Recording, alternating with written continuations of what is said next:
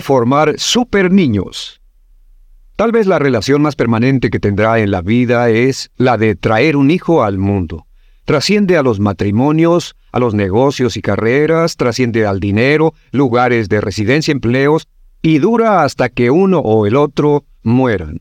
Venimos a este mundo sin la menor idea de cómo criar hijos, sin ningún conocimiento de paternidad, y la tragedia es que la mayoría de la gente no se esfuerza por aprender. Y es muy posible en la actualidad aprender mucho sobre cómo criar niños felices, saludables, seguros, realizados, amorosos y maravillosos. Hay mucha información disponible y un 80% de los padres nunca se molestan en comprar un libro sobre el tema o en consultar a un experto y buscar un consejo, además del de la suegra o del vecino de enfrente.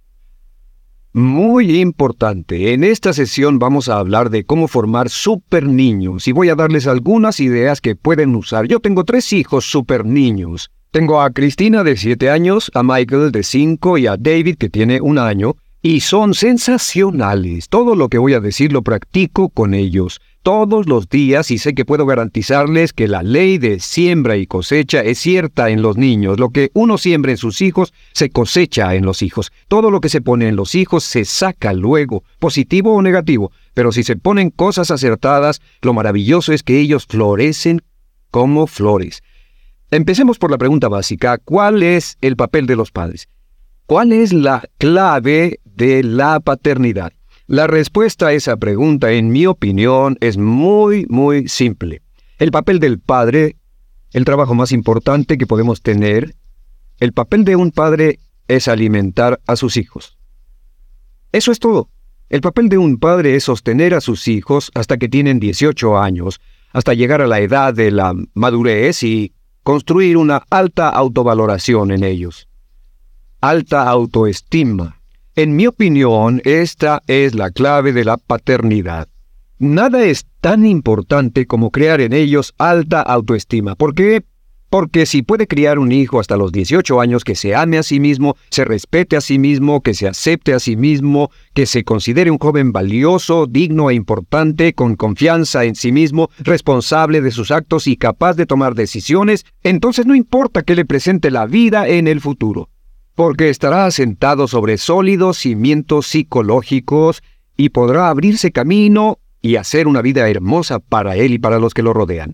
Pero si le da a un hijo todo lo demás del mundo, pero lo deja sin autovaloración, sin la confianza en sí mismo, sin la seguridad de sí mismo, sin la convicción de que puede hacer lo que sea necesario para tener éxito, si le da todo menos autoestima, puede decirse que no triunfará como padre. Así que crear una alta autovaloración en los hijos se convierte en el principio organizador de un padre. El principio organizador significa que uno pregunte continuamente, sabiendo que todo cuenta, que se pregunte, ¿esto crea autovaloración en mi hijo? ¿Esta situación, este asunto, esta respuesta mía está ayudando a construir y nutrir a este pequeño ser humano que me han confiado o no? A Cristina, mi primera hija, mmm, preciosa niña, le expliqué desde muy temprana edad que ella había venido a mí, como Gibran Jalil explica en su libro El Profeta, como un regalo de Dios, y que nuestro trabajo era cuidarla y, y amarla hasta que fuera mayor, que no nos pertenecen, no es una posesión nuestra, y no debemos moldearla como nosotros queramos. Nuestro trabajo es nutrirla, formarla y educarla y darle oportunidad de crecer y expandirse y desarrollarse. Nuestro trabajo es cuidarla hasta que llegue a ser mayor. Y entendió claramente que nuestra tarea es formarla y darle autoestima y que ella vino de Dios y ella se considera una persona muy muy especial porque sorpresa sorpresa no le ha dicho nada de esto a sus amigos. Estos son los principios organizadores que usamos con nuestros hijos. Ahora, no hay padres perfectos. Los padres se equivocan, los padres se cansan, los padres se irritan, les gritan a sus hijos, les pegan a sus hijos, castigan a sus hijos, pero en general, si usamos el principio organizador de crear autoestima en nuestros hijos, esto es lo que hay que tener en mente. Número uno, la crítica destructiva es extremadamente dolorosa para un niño. La crítica destructiva arraiga en un niño un complejo de inferioridad de por vida. baja su autoestima, miedo al fracaso y al rechazo. Así que jamás use la crítica destructiva con sus hijos. Jamás pisotee a sus hijos. Nunca use la crítica destructiva en sus hijos. Haga todo lo posible por darles confianza. No quiere decir que no los corrija, que no ponga control sobre ellos, pero nunca diga tú eres un niño malo, eres una niña mala, o eres una basura, o eres un inútil, o eres un hipócrita. Nunca diga nada a sus hijos sobre sí mismos que no quiera que forme parte de sus personalidades, porque no olvide que pasa de la mente consciente hacia el subconsciente, se programa ahí y es aceptado como verdad porque usted lo dijo, tal vez en un momento de rabia, así que no use crítica destructiva en sus hijos. Ellos son muy vulnerables a la crítica destructiva. Número dos, recuerde que la falta de amor o el amor reprimido es la principal razón de problemas psicológicos, físicos y emocionales en la vida, que los niños necesitan amor. No prive a sus hijos de amor. La realidad no es lo que piense usted de él. El niño tiene su percepción. En su vida todo es percepción. Un niño está prácticamente vacío en sus años de formación. Él no sabe que en realidad usted lo ama. Si usted no se lo dice, le prueba, le demuestra al niño una y otra vez que lo quiere. Muchos niños crecen y tienen que ir al psiquiatra o al psicólogo a tratar de resolver el problema de que nunca percibieron el amor de sus padres y los padres dirán, claro que amo a mis hijos. ¿Y se los dijeron alguna vez? Pues no muy seguido, pero ellos lo saben. No, los niños no saben. Necesitan que uno se los diga. Número tres, no olvide que los niños necesitan un flujo continuo de amor y aprobación. El amor y la aprobación es la línea vital emocional y psicológica que necesitan los niños para crecer. Imagine que sus hijos tienen una línea intravenosa y esa línea tiene los nutrientes vitales para el desarrollo de su personalidad. Los nutrientes vitales de esa línea intravenosa son las palabras y actitudes de amor y aprobación en flujo continuo y si usted corta el flujo, es como cortar el flujo de nutrientes o cortar el flujo emocional del cerebro emocional. Lo necesitan en el día y en la noche, en la mañana y en la tarde, continuamente. Igual que en el crecimiento necesitan mucho alimento, comen mucho para crecer, también necesitan mucho, mucho apoyo emocional. Un cuarto punto a recordar es que los niños necesitan el elogio. Cuando se hace un elogio a un niño, su, su sistema fisiológico empieza a vibrar y se llena de energía. Necesitan aliento. Recuerden que los niños sienten miedo, porque son pequeños. En un mundo de grandes siempre necesitan aliento, siempre tú puedes, tú puedes, yo sé que puedes, adelante, inténtalo. También necesitan refuerzo. A veces algo les sale mal, a veces lo logran y hay que decirles, oye, lo hiciste muy bien, muy bien, hay que reforzar sus logros. Necesitan paciencia. Un niño requiere mucha paciencia, porque su aprendizaje puede ser lento. El mejor regalo para sus hijos es tenerles paciencia, darles apoyo. También uno debe ser amoroso y también ser amable. Los niños necesitan mucha dulzura y un trato amable. Necesitan ternura, necesitan delicadeza. Especialmente necesitan paciencia cuando menos desea uno tenerla. Cuando son más exasperantes necesitan la mayor paciencia de usted, la mayor dulzura, la mayor comprensión, la mayor compasión. El quinto punto aquí es decir a sus hijos que los ama todos los días. Todos los días dígales que los ama. A mí me ha sorprendido, me ha sorprendido en lo de externar su amor. ¿Cuántos padres no les dicen a sus hijos que los aman? Dicen, bueno, él sabe que lo amo. Hay muchos que dicen, ya lo sabe, no tengo que decirlo, pero sí necesitan oírlo. Y no lo decimos porque nuestros padres nunca nos dijeron que nos amaban. Cuando crecimos en un hogar donde no nos dijeron te amo, te quiero mucho y quiero lo mejor para ti, nunca nos dieron aliento y elogio, crecemos muy, muy incómodos. Pero hay esto, si a sus hijos les dicen siempre que los aman, ellos lo harán también y lo van a enseñar a amar. Aprenda a usar esas palabras una y otra vez. Hay cuatro comportamientos para que los padres demuestren a sus hijos que sí los aman. El número uno es el mayor regalo que un padre puede dar a un hijo, el amor incondicional. Asegúrese de que su hijo sabe que lo ama 100%, a pesar de lo que haga y pase lo que pase. Que nada en el mundo evitará que usted lo ame en un 100%. Eso es vital.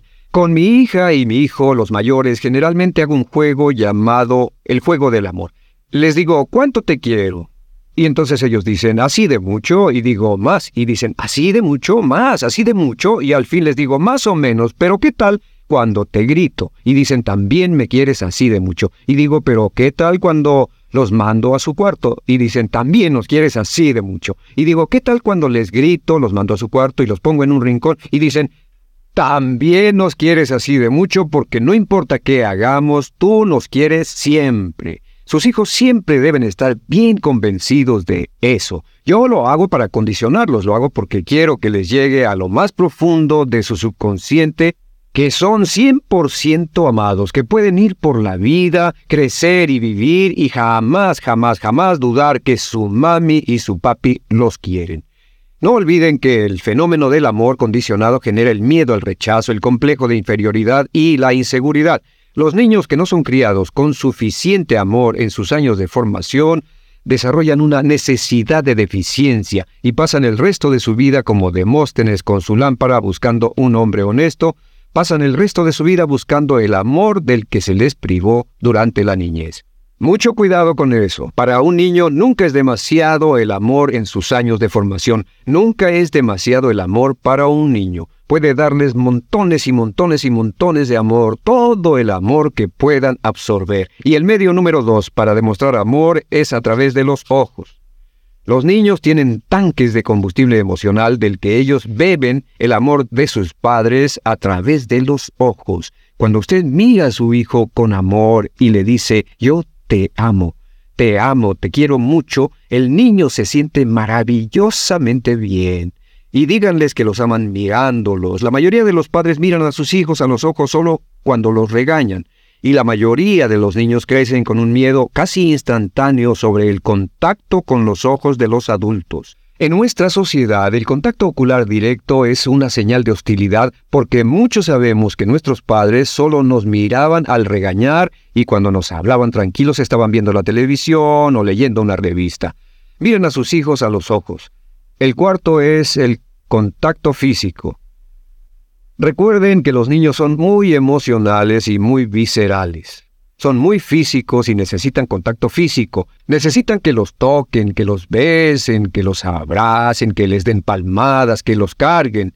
Y cada vez que usted toma a sus hijos con dulzura y amor desde que son bebés hasta cuando se convierten en adultos y les da palmadas, les pasa el brazo, les acaricia la cabeza, el contacto físico como dice la canción, tócame el cabello, abrázame, bésame, son los grandes pequeños detalles. El contacto con sus hijos es una forma de decirles que los ama. Es interesante, hubo estudios a finales de los 40 que mostraron que los bebés que son cargados en los hospitales y que no los abrazan mientras los alimentan, desarrollan algunas atrofias, se encogen, dejan de comer y muchos de ellos mueren de una enfermedad llamada marasmo porque carecen del calor y el contacto. Así que el contacto físico, un factor esencial para el bienestar de un niño. Y el número cuatro es centrar la atención. Por cierto, es interesante que muchos padres tienen la idea de que si a un hijo varón se le abraza mucho, se le besa mucho, se le acaricia mucho de niño, se le hace afeminado. Y es lo contrario exactamente. Mientras más se le abrace, mientras más contacto físico haya entre el pequeño y su madre y padre, especialmente su padre, más masculino, más seguro y más confianza en sí mismo tendrá y sin ello se vuelve inseguro, se vuelve irritable y padece una gran tensión, así que no olviden que para un niño o niña nunca es demasiado el contacto físico, y centrar la atención es que usted pase tiempo con el niño diariamente, solo usted y el niño, caminar, charlar, escuchar, sin televisión, sin revistas, nada más que unos minutos al día que le hagan sentir al niño que es algo valioso. Sabemos de muchos niños cuyos padres no pasan tiempo con ellos solos, parecieran decirse a sí mismos la razón por la que no lo hacen es porque hay algo malo en mí. Ellos no saben que sus padres están ocupados o cansados, solo piensan que tienen algún defecto y, y que por eso sus padres no pasan tiempo con ellos. Lo que hay que tomar en cuenta es la percepción del niño, no la realidad. Bien, el número 6 es expectativas positivas. El concepto de expectativas positivas fue descubierto por el doctor David McClellan de la Universidad de Harvard como uno de los principales determinantes del buen desempeño en una persona joven. Las expectativas positivas del niño por el padre hacen que el niño haga todo lo posible por crecer para satisfacer las expectativas de ellos. Se descubrió que había dos factores. Uno, un hogar democrático. Un hogar democrático donde el niño pudiera expresar y establecer su opinión a temprana edad y que en el hogar siempre se dijera yo creo en ti. Hagas lo que hagas, yo creo en ti y creo que lo harás bien. Que solo estos dos factores hacían individuos exitosos en la adolescencia y juventud, a veces con 10 o 20 años de adelanto respecto a niños que no habían crecido en hogares democráticos, en los que no contaban sus opiniones, donde su punto de vista no era evaluado, y en los que los padres expresaban expectativas negativas y esto pasa muy seguido. A veces un niño llega con cinco dieces y un ocho y el padre dice primero, ¿por qué un ocho? y no le dice ¿cuántos dieces te felicito? Esto desmoraliza completamente al niño. Las expectativas positivas son determinantes para una personalidad saludable. El número siete es enseñar a los niños a decir me gusta lo que soy, desde temprana edad. Enséñalos a decir me gusta lo que soy, desde pequeños. Me gusta lo que soy, me agrada mi persona, me caigo bien. Los niños con alto concepto de sí mismos, los niños con alta autoestima, tienen menos propensión a tener problemas en la escuela, aprenden mejor, son más populares, son bien aceptados por maestros y compañeros, tienen menos tendencia a caer en las drogas, tienen más resistencia a la presión negativa, no crean problemas ni son rebeldes. Así que enseña a sus hijos a decir me gusta mi persona, me gusta mi persona. A nuestros hijos, en cuanto aprendieron a hablar, les enseñamos a decir me gusta como soy y me quiero a mí mismo. Me quiero a mí mismo, me quiero a mí mismo, y se paran frente al espejo y dicen, me quiero a mí mismo, me quiero a mí mismo, me quiero a mí mismo, y actúan en concordancia con ello. La gente se nos acerca en la calle y dicen, es fantástico, nos dicen, estos niños no tienen miedo de nada. Estos niños no tienen miedo de nada. Es una gran satisfacción. Después de haber tenido niñeces tan negativas con padres tan destructivos, queremos que nuestros hijos crezcan sin ningún miedo. Así que estas son las siete medidas clave para hacer que sus hijos crezcan sintiéndose muy bien consigo mismos. Ahora, esto nos lleva a un punto muy importante.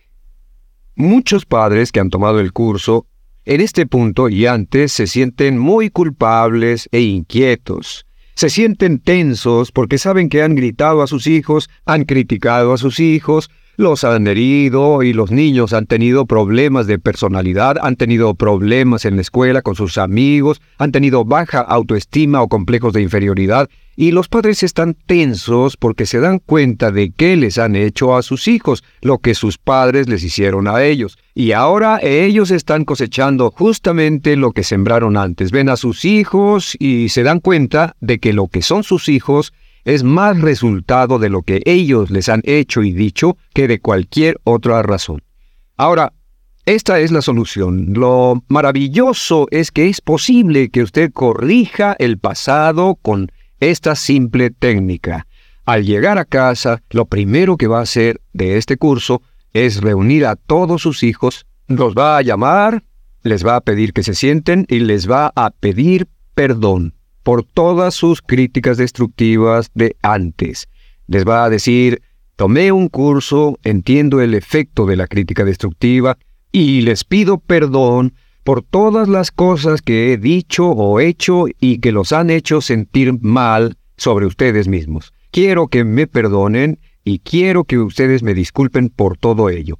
Esto es lo más increíble que un padre puede hacer por su hijo, porque los niños quieren amar a sus padres y que sus padres también los amen, pero la crítica destructiva levanta un muro de desconfianza, miedo e inseguridad, y solo usted como padre puede derribarlo. Cuando usted les pide perdón y dice, me equivoqué y quiero que me perdonen, los niños de pronto se sienten liberados, como si les hubieran quitado un gran peso de encima, ¿Por qué hacer esto? Porque el propósito es que usted acepte en un 100% la responsabilidad por haber producido sentimientos de culpa con sus actos. Acepte toda la responsabilidad y diga, yo soy responsable. Estoy apenado y quiero su perdón. Quiero que ustedes me perdonen. Y sus hijos se van a quedar sorprendidos. Hemos visto niños a quienes les ha transformado toda su vida, niños de 15, 16 años en reformatorios que han pasado años encerrados. He visto niños que han vivido problemas durante toda su vida y se ha transformado en un día su personalidad. Conocí a unos padres que fueron a un curso hace algún tiempo, tenían problemas con su hija de 16 años, no había comunicación, era tímida, retraída, no hablaba con sus padres. Ellos la llamaron, se sentaron y le pidieron perdón vieron que siempre la estaban criticando por una cosa o por otra. ¿Saben que el promedio de los padres reprueban y critican ocho veces a sus hijos por cada una de las veces que los elogian? Ocho veces, ocho latigazos psicológicos en la mente y las emociones en desarrollo de un niño. Se dieron cuenta de que habían hecho hábito de criticar y reprobar, entonces le pidieron perdón y dicen que al día siguiente en el desayuno estaba transformada.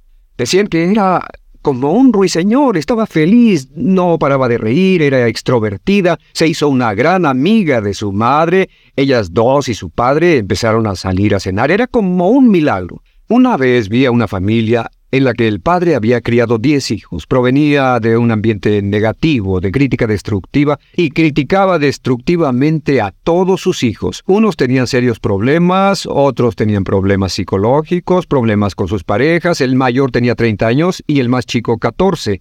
Al final del curso estaban todos, todos los hijos, sus parejas, la madre y el padre, y al final del curso él se levantó en la sala y fue a verlos de uno en uno y les dijo, Quiero que me perdonen y espero que me perdonen. Y al ir pasando por cada hijo, todos empezaban a llorar. Todos ellos. Y cuando había eh, completado el recorrido, todo el público estaba llorando. Fue increíble. Y esa familia se transformó en un día. Lo que tiene que hacer luego, lógicamente, es prometer no volverlo a hacer. Prometer no volverlo a hacer. ¿Para qué? Para estar seguro de que está claro y finalmente darles permiso de recordárselo cuando lo olvide. Darles permiso de recordárselo cuando lo olvide. Porque es muy probable que lo olvide de vez en cuando. Y deje que le pregunten, ¿eso es crítica destructiva, papi? ¿O mami, eso es crítica destructiva? Y usted diga, sí, sí es, tienes razón perdóname, va a descubrir que si hace un juego de abolir la crítica destructiva, esta va a ser su meta en su hogar. No permita la crítica destructiva en su hogar. Elimine la crítica destructiva. No permita que nadie en su hogar critique destructivamente a nadie. Aclare que se puede discutir, pelear, estar en desacuerdo, todas las familias lo hacen, pero nadie tiene derecho a devaluar o pisotear a otra persona. Puede hacer un juego y ver quién está cayendo en ello y llegar a preguntar, ¿eso es crítica destructiva? O alguien puede decir, no estás cumpliendo, y si usted se da cuenta se reprime y dice, perdón. Eh, con mis hijos, yo aprendí esta idea mucho antes de que nacieran, y cuando eran niños yo les decía, quiero pedirte perdón, creo que me equivoqué, perdóname. Recuerdo que una vez tuvimos una discusión y les dije que fueran a su cuarto, y Michael se acercó a mí y dijo, oye, te perdono por mandarme a mi cuarto. Y para mí fue algo muy hermoso. Le dije, Michael, perdóname, muchas gracias, te pido perdón, y si pide perdón siempre, mantiene abierto un foro. Y un último punto que no quiero olvidar es este, es que para pedir perdón a sus hijos, usted tiene que hacer a un lado su ego y poner la salud mental de sus hijos antes que todo. Cuando usted pide perdón, usted necesita valor y carácter para hacerlo. Se necesita valor, se necesita mucha fuerza para que un adulto pida perdón a un niño.